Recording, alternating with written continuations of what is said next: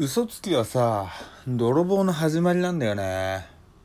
喫茶一休み開店 皆様ごきげんよう、喫茶一休みゆうさとです。えー、今、朝の5時40分です。おはようございます。というか、僕の中ではおやすみなさいなんですけどね。えー、というわけで何があったかって言いますと、えー、先ほどお家に帰ってまいりました。朝の5時半くらいですかね。お家に着きました。金曜日、終電逃しました。でね、嘘つきは泥棒の始まりなんて話をしましたけど、えー、実は木曜日の配信ですね、えー、僕寝てしまって、で、えー、目覚めて金曜日の朝にね、木曜分を配信して、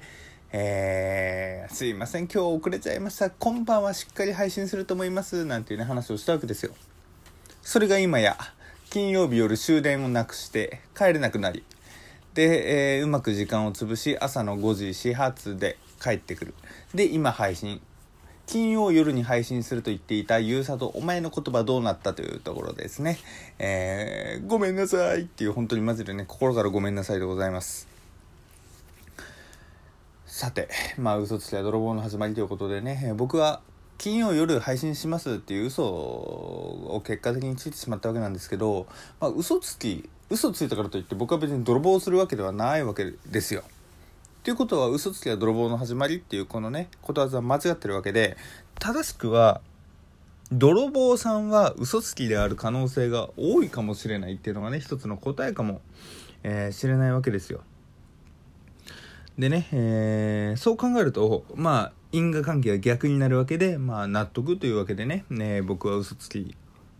を始まってしまったけどまだ泥棒のね始まりではないですよなんていう風にねえ繋がってくるで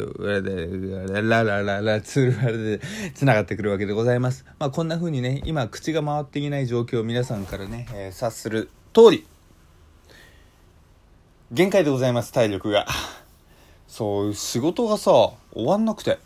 そう転職決まったやったなんていう話をこの前しましたけれども結局その転職っていうのも、えー、1ヶ月後くらいなわけですよ。残りね、えー、今の仕事を精一杯頑張ろうというのはもちろんまあお金をもらっている以上いる以上ねそれはちゃんと、えー、結果を出していかなきゃいけない力をね出していくという、え、ところですので何らなんだろう僕としても不満不平はもちろんあるわけではないのでしっかりやるんですけれどもちょっとさすがにね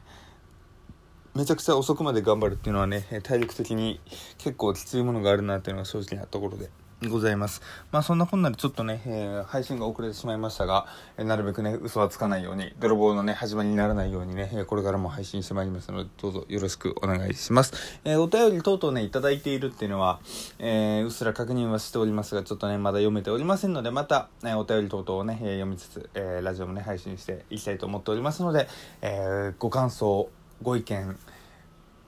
話してほしいこと聞いてみたいテーマ等々ございましたらお気軽にご連絡いただけたら嬉しいなと思います。それじゃあ、